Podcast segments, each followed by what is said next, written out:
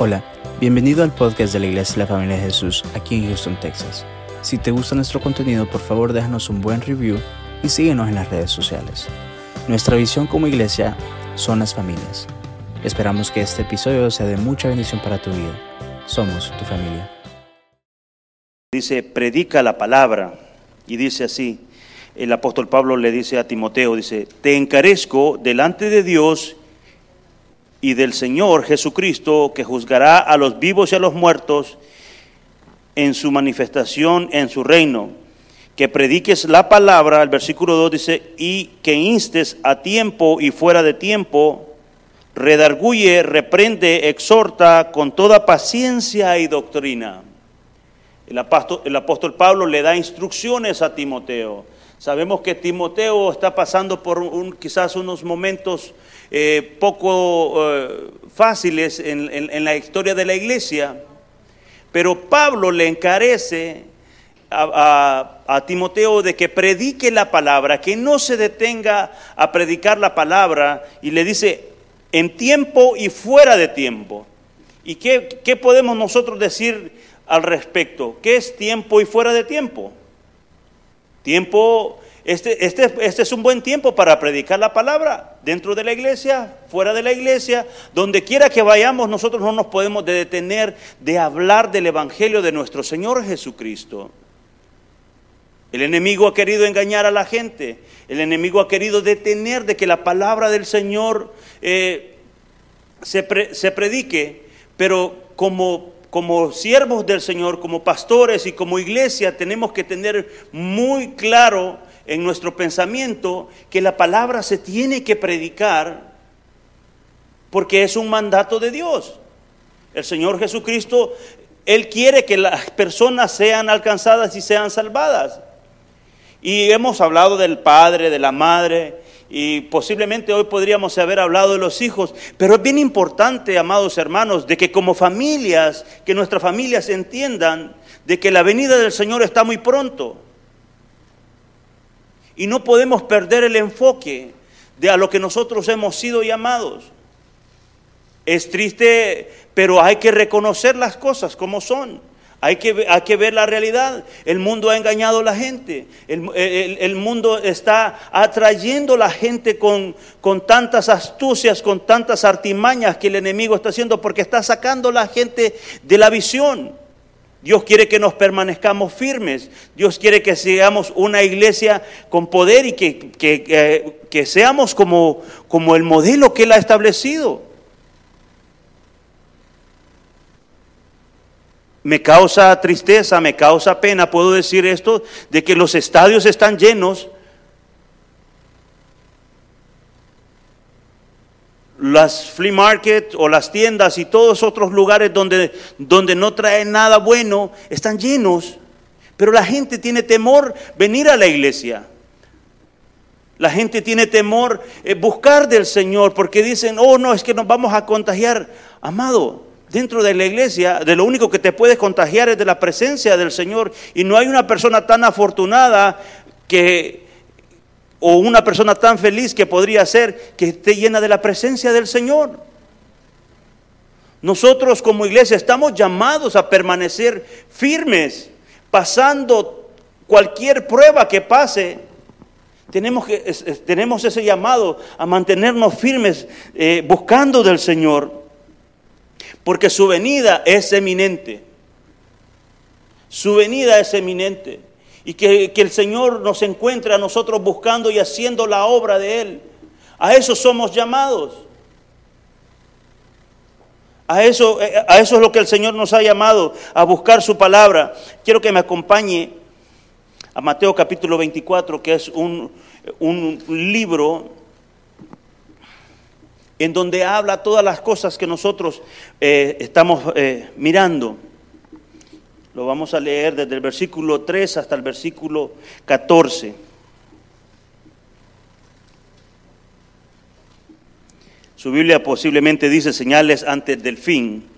Dice así, y sentado, y él, y estando él sentado en el monte de los olivos, los discípulos se le acercaron aparte diciendo, dinos, ¿cuándo serán estas cosas y qué señal habrá de tu venida y del fin del siglo? Y respondiendo Jesús les dijo, mirad que nadie os engañe, porque vendrán muchos en mi nombre diciendo, yo soy el Cristo, y a muchos engañarán. Oiréis de guerras y rumores de guerra. Mirad que no os turbéis, porque es necesario que todo esto acontezca, porque pero aún no es el fin, porque se levantará nación contra nación y reino contra reino, y habrá pestes y hambres y terremotos en diferentes lugares, y todo esto será principio de dolores.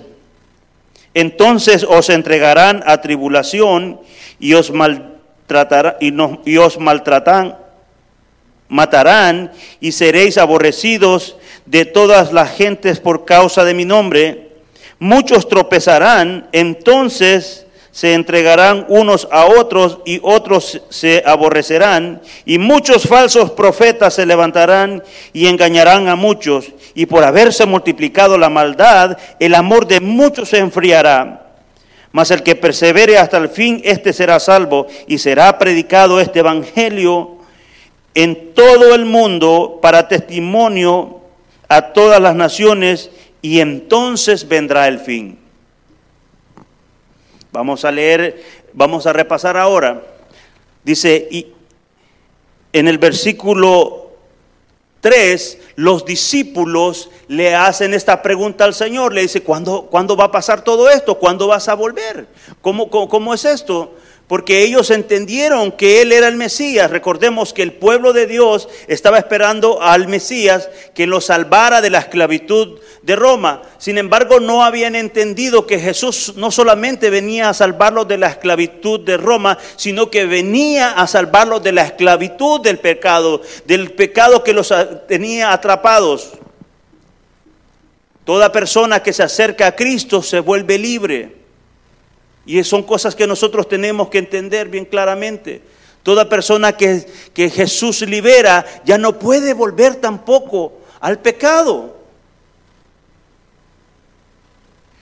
Tenemos que hacer una diferencia entre un antes y un después. ¿Cómo era nuestra forma de vivir? ¿Cómo era nuestra forma de comportarnos? ¿Cómo era nuestra forma de pensar? Y esas son las cosas que Cristo hace en nuestra vida, porque nosotros por nuestras propias fuerzas es imposible hacerlo, amados hermanos. Es imposible que una persona decida cambiar su vida si no tiene a Cristo. Solamente el poder de Dios y su Espíritu Santo nos puede transformar. Solamente el poder de Dios puede hacer cambios en nuestra vida. No se puede por nuestras propias fuerzas. Porque muchas veces estamos cansados de todo lo que sucede a nuestro alrededor, sin esperanza. Pero quiero darles la buena noticia, porque eso quiere decir los evangelios, buenas noticias. Todos tenemos buenas noticias y debemos de ser portadores de buenas noticias. Cristo todavía salva, Cristo todavía sana y Cristo todavía restaura. Pero va a haber un momento, amados hermanos, que ya no va a ser posible. Ahora estamos nosotros a tiempo de poder reconocer y devolvernos al camino como sociedad, como, como incluso como iglesias, volvernos al camino y a pelear la buena batalla, como dijo el apóstol Pablo. Porque a la verdad, esta es la verdadera batalla y la buena batalla pelear por el Evangelio, pelear por nuestras casas, pelear por nuestras familias. En nuestras casas debe ser bien importante que nuestros hijos conozcan y entiendan de que si Él no viene cuando, en, esta edad que nosotros estamos, que, que ya somos adultos, pero ellos tienen que saber y tienen que recordarse que Cristo puede venir quizás en sus tiempos, porque a la verdad nadie sabe cuándo el Señor va a volver. Pero es esa fe la que nosotros mantenemos y, la esperanza de que Él volverá. Él volverá y Él volverá por una iglesia que le busca. Él volverá por una iglesia eh, que vive en santidad. Él volverá por aquellos que le han reconocido y lo han hecho su Señor y su Salvador. Cristo viene, pronto, amados hermanos. Las cosas que están pasando a nuestro alrededor del mundo deberían de ser un llamado de atención. Las cosas que están pasando, todos estos eventos que están sucediendo, simplemente debería de ser eh, eh, ese clic en nuestra mente para indicarnos que de su venida. Debemos de estar alertas. Tenemos que ver estas señales, pero al Señor Jesucristo le da la recomendación a su pueblo y nos da esta recomendación esta noche. Dice, mirad que nadie os engañe. Tenemos que tener cuidado. La iglesia debe de tener cuidado de que nadie lo engañe. ¿Y cómo alguien puede engañarme? Solamente me puede engañar si desconozco la verdad. Me puede engañar si no conozco su palabra. Me puede engañar si, no, si, si, si pone la, mi salvación en tela de juicio o, que, o le pone condiciones a mi salvación. El Señor nos da la salvación a cada uno de nosotros como un regalo. Y entendemos nosotros que nosotros no la merecemos, pero Él se entregó voluntariamente por cada uno de nosotros para que nosotros tengamos la salvación tenemos que tener mucho cuidado, amados hermanos, y por eso nuestra recomendación, nuestra labor es de que cada uno de nosotros lea la palabra del Señor en sus casas, porque va a haber un tiempo, hermanos, y no los quiero alarmar, yo no los quiero asustar, porque no estoy para eso. Pero va a haber un tiempo, hermanos, de que la palabra de Dios va a ser quitada. ¿Y qué vamos a hacer? ¿Qué, tal si sucede eso en nuestros tiempos? ¿Qué vamos a, ¿Cómo vamos a reaccionar? La palabra de Dios tenemos que llevarla en nuestro corazón para que nadie nos engañe y pedirle siempre al Espíritu Santo que sea Él el que nos guíe. Pero tenemos que recordarnos las palabras que le dijo el Señor. Dice, mirad que nadie nos, os engañe. El enemigo ha salido a engañar a la gente. El enemigo ha salido a querer distraer a la gente con muchas actividades en el mundo, pero tenemos que estar alerta, hermanos. Que nadie os engañe. Dice, porque vendrán muchos en mi nombre diciendo, yo soy el Cristo, y a muchos engañarán. Hay muchos que se han levantado como falsos profetas y nosotros los hemos visto. Hace como unos 10 años había un hombre que decía que era, él era Jesús hecho hombre. No sé si usted se recuerda en las noticias, pero sabe que cada falso profeta tendrá su paga, porque el que se mete con el Señor, estoy seguro que el Señor le va a reprender. Y nadie puede blasfemar el nombre del Señor. Nosotros estamos llamados a predicar a Cristo. Nosotros estamos llamados a que toda la congregación solamente apunte a Cristo y vea a Cristo. Tenemos que tener cuidado. Hay muchos que se han levantado, muchas religiones. Es más, hay tantas religiones, no sé si ya hay más de 30 mil religiones que pueden confundir a la gente, pero nosotros cuando conocemos de la verdad, cuando nosotros conocemos la palabra de Dios, nadie nos puede engañar. Debemos tener cuidado. Dice, oiréis de guerras y rumores de guerra mirad que no os turbéis, porque es necesario que todo esto acontezca, pero aún no es el fin. En el siglo pasado hubieron tantas guerras. En mi país hubo una guerra civil que, que, mató más de 80 mil personas. Fueron, eh, fueron muchas guerras alrededor del mundo. Ahora con la tecnología y con, con, la media y todo esto, nosotros nos podemos dar cuenta de lo que está sucediendo alrededor del mundo, hermanos instantáneamente y nos damos cuenta que las guerras aún se están aumentando más y más y están provocando las guerras, porque el mundo, el enemigo siempre quiere destruir la humanidad. Ese es el objetivo de él y por eso estas guerras se están levantando. Pero ¿sabe por qué? Porque el enemigo también está desesperado, porque sabe que el tiempo que tiene ya se le va cortando. Nosotros como iglesia debemos reconocer que en todo este tiempo, como dice, dice su palabra, dice que no os turbéis. O sea, que nos dice que tenemos que tener la calma. Pero ¿cómo vamos a tener la calma si todo el mundo está en, en, caos? Tenemos que mantener la calma porque el Señor dice que nosotros tenemos que descansar en Él. Él dice que nosotros tenemos que poner nuestros miedos en Él, que pongamos nuestras cargas en Él. Porque aunque pasen todas estas cosas, Él no nos va a abandonar. Él prometió también estar con cada uno de nosotros en los tiempos de dificultad. En todo este tiempo que nosotros tenemos de vivir como congregación, hemos pasado momentos difíciles y hemos visto la mano de Dios siempre con nosotros. Hemos visto la mano de Dios y si ha estado así con nosotros, seguirá haciendo lo mismo, hermanos, pero tenemos que buscarlo buscarlo de verdad.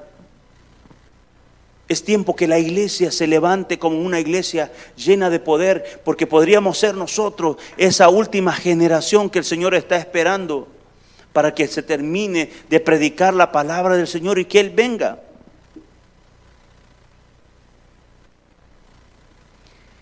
Dice el versículo 8, y todo esto será principio de, de dolores. Entonces os entregarán y os matarán y seréis aborrecidos de todas las gentes por causa de mi nombre. Wow, si hablamos de buenas noticias, todos queremos recibir buenas noticias. Y es más, todos quisiéramos ser bien tratados, pero por causa del nombre del Señor vamos a ser maltratados. Pero no os turbéis, no te sientas mal, porque para nosotros, como dijo el apóstol Pablo, para nosotros morir es ganancia. No con eso le estoy diciendo que usted se tiene que ir a, buscar que lo, que, lo maten, no. Pero si usted se encuentra en una situación que va a llegar ese tiempo en donde le van, a, le van a decir a usted, le van a preguntar cuál es tu fe y usted cómo va a rechazar su fe. Usted va a decidir vivir para Cristo o morir por Cristo. Vendrán esos momentos. Esto no es un invento. La palabra de Dios ya ha sido escrita desde hace dos mil años. Y va a suceder. Porque entre más entendamos que la venida del Señor está cerca, usted se va a dar cuenta de que todo lo que está pasando a nuestro alrededor simplemente indica y todo apunta hacia la venida de Cristo. La pregunta que nosotros nos podemos hacer, ¿lo estamos esperando verdaderamente? ¿Estamos actuando verdaderamente como que si lo estamos esperando a Él? Hemos puesto nuestra confianza y estamos eh, expectantes a que puede ser que cualquier momento, sea en el día, en la noche, el Señor venga. ¿Cómo nos va a encontrar? ¿Nos va a encontrar haciendo la obra? ¿Nos va a encontrar haciendo su trabajo? ¿Nos va a encontrar haciendo lo que Él nos mandó? o nos va a encontrar atribulados que no vamos a saber qué hacer. ¿Cómo vamos a actuar?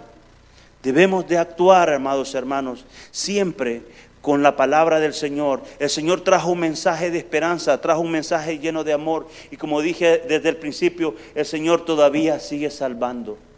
Cualquiera que se arrepienta, el Señor lo salva. Y no importa esta semana las noticias han hablado de un caso espeluznante, un caso horroroso, de unos niños que fueron abandonados en unos apartamentos. Cualquiera de nosotros podría decir de que esas personas son dignos de muerte. A la verdad, en nuestra carne los podemos juzgar que sí son dignos de muerte, pero si se arrepienten de todo corazón, el Señor los puede perdonar. Lo que nosotros no podemos hacer, Dios lo puede hacer. Y nos podemos preguntar, esas cosas, amados hermanos, simplemente pasan porque no hay amor, no hay amor de Dios en, en, los seres humanos. El ser humano se ha apartado, se ha distanciado de Dios de una manera que la misma palabra nos los ha descrito. Avanzamos, dice el versículo 10 muchos tropezarán, entonces tropezarán y se entregarán unos a otros y otros se aborrecerán, y muchos falsos profetas se levantarán y engañarán a muchos. Nuevamente habla de los falsos profetas, de las falsas personas que andan predicando el Evangelio. Tengamos nosotros ese cuidado, amados. Tengamos cuidado de aquellos que están hablando palabra que no es.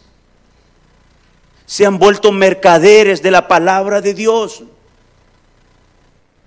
Se han vuelto hombres que solamente están buscando su beneficio.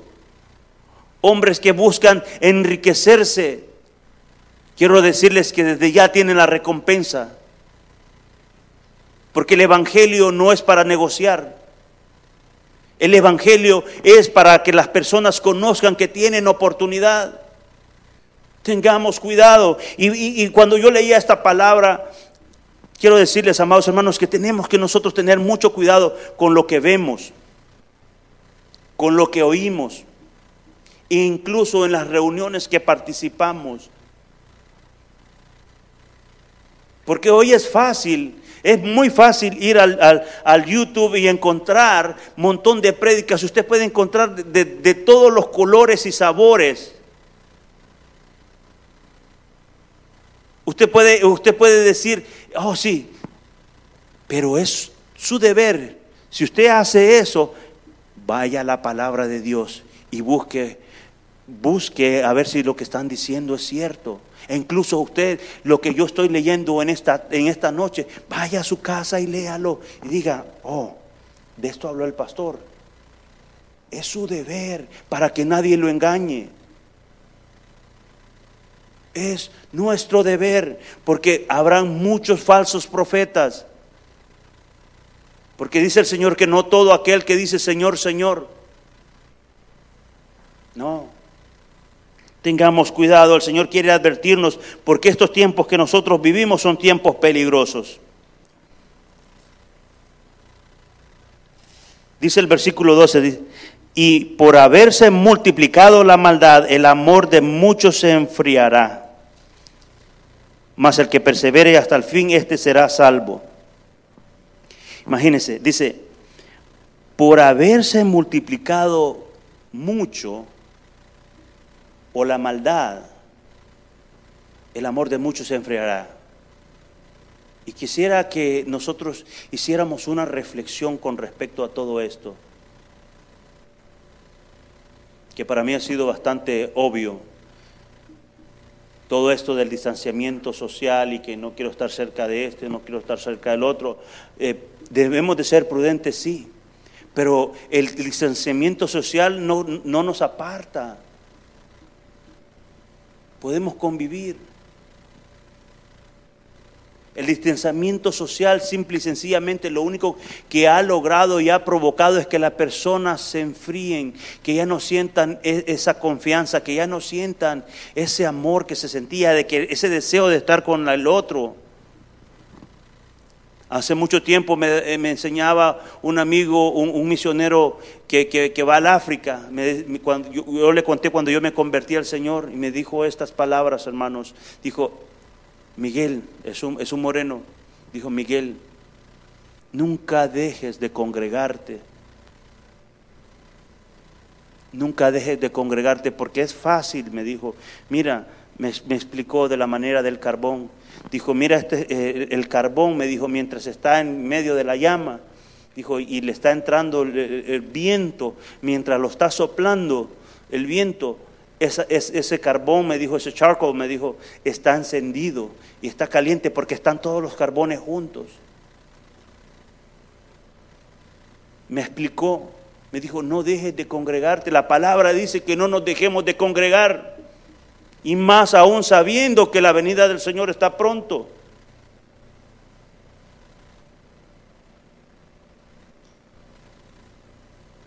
Me explicó bien claramente, me dijo, mira, sacamos este carbón y lo, estaba rojito. Y lo primero que sucede, me dijo, ¿qué es? Se pone blanco por fuera. Así es la vida del hombre cuando sale de la presencia de Dios pierde el calor, se enfría. Y la siguiente semana, ya no quiero ir a la iglesia, o ya no quiero leer su palabra, Por eso nosotros, amados hermanos, nos estamos enfocando que la gente tiene que buscar la presencia de Dios en la oración. Para algunos puede ser cansado, sí, pero no hay mejor lugar que buscar la presencia de Dios.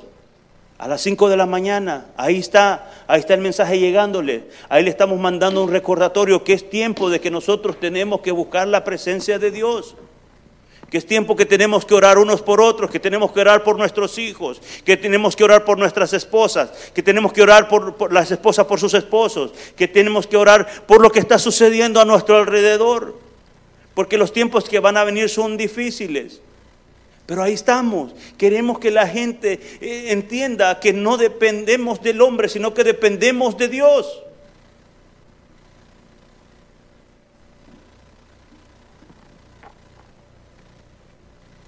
¿Sabe? Dice el Señor, dice que esto no es el fin. Dice, dice el versículo 14, dice, y será predicado este evangelio del reino en todo el mundo para testimonio a todas las naciones y entonces vendrá el fin. Yo quiero que Cristo vuelva y yo quiero que Cristo me encuentre trabajando. Yo quiero que ya todo esto pase pero se tiene que cumplir su palabra. No habrá persona que no tenga excusa que el Evangelio no se le predicó, no habrá nadie que diga, no es que no escuché de su palabra. Como todo problema, todo tiene solución. Todo tiene solución. Y especialmente cuando nosotros ponemos la solución en nuestro Señor Jesucristo.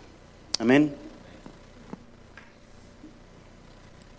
Para que nosotros nos volvamos al Señor. Quiero que nos, saltemos a Mateo 24, 44. Lo, leo, lo voy a leer acá porque tengo las letras un poquito más grandes.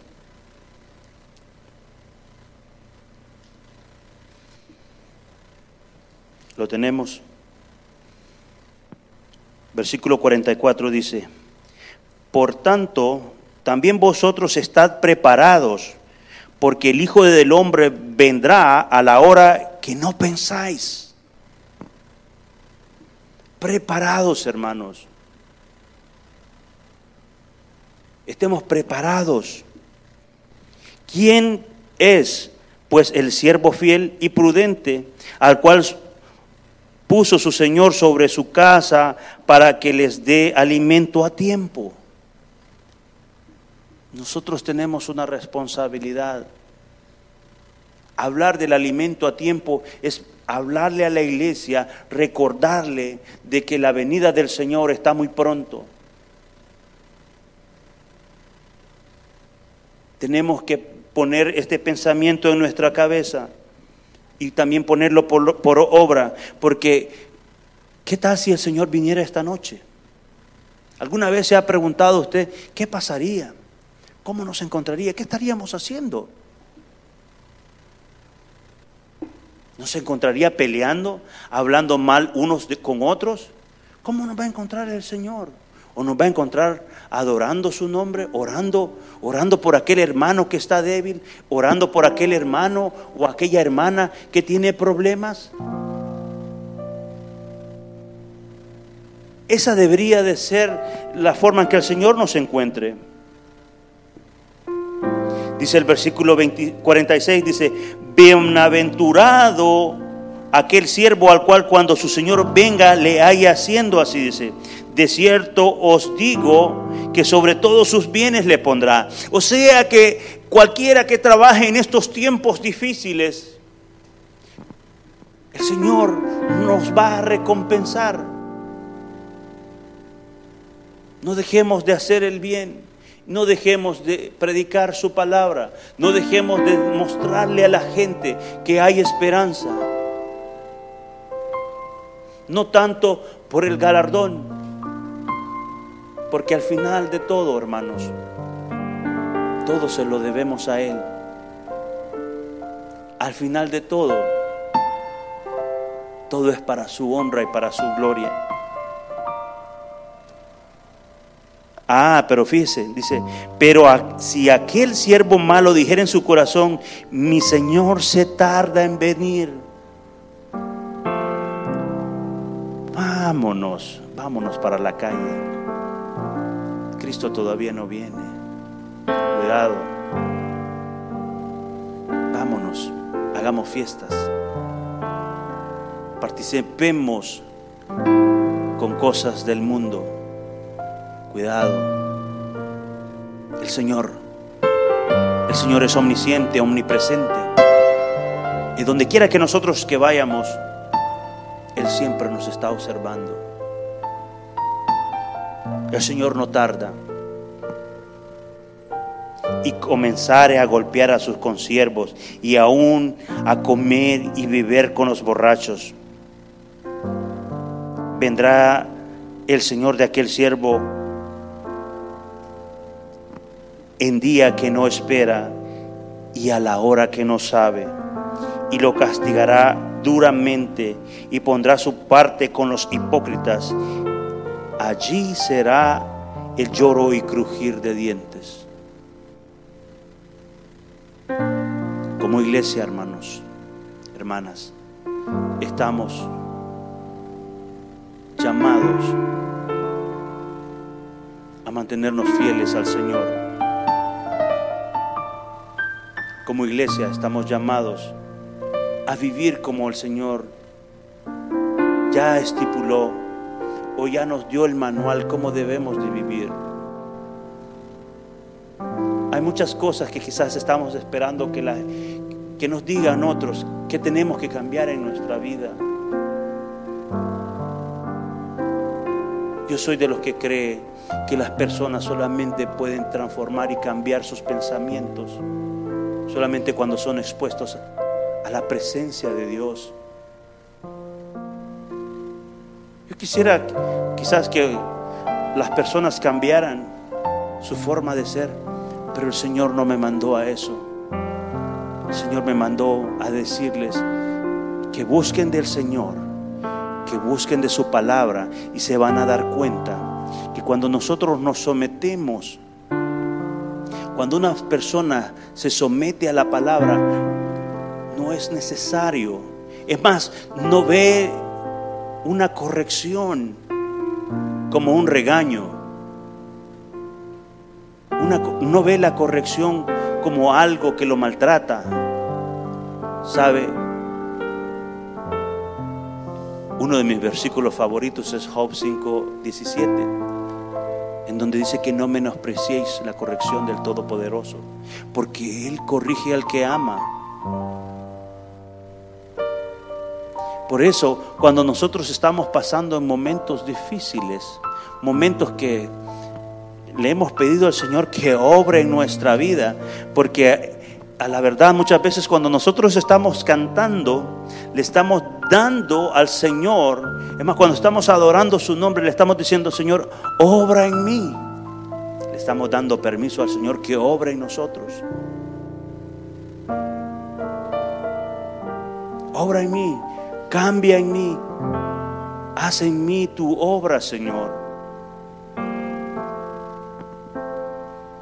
Como familias, familias de Jesús, tenemos que recordarle a nuestros hijos y a los hijos de nuestros hijos que Cristo viene pronto. Como dije, nadie sabe ni el tiempo ni la hora, ni aun los ángeles lo saben. Nuestro pensamiento debemos de tener marcado de que podría ser esta noche.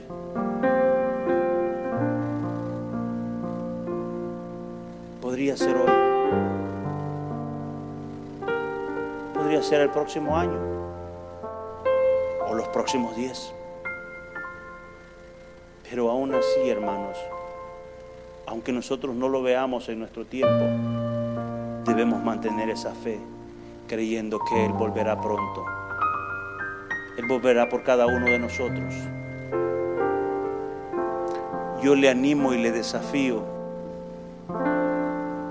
que busquemos su presencia, que no nos dejemos de congregar, como dice su palabra.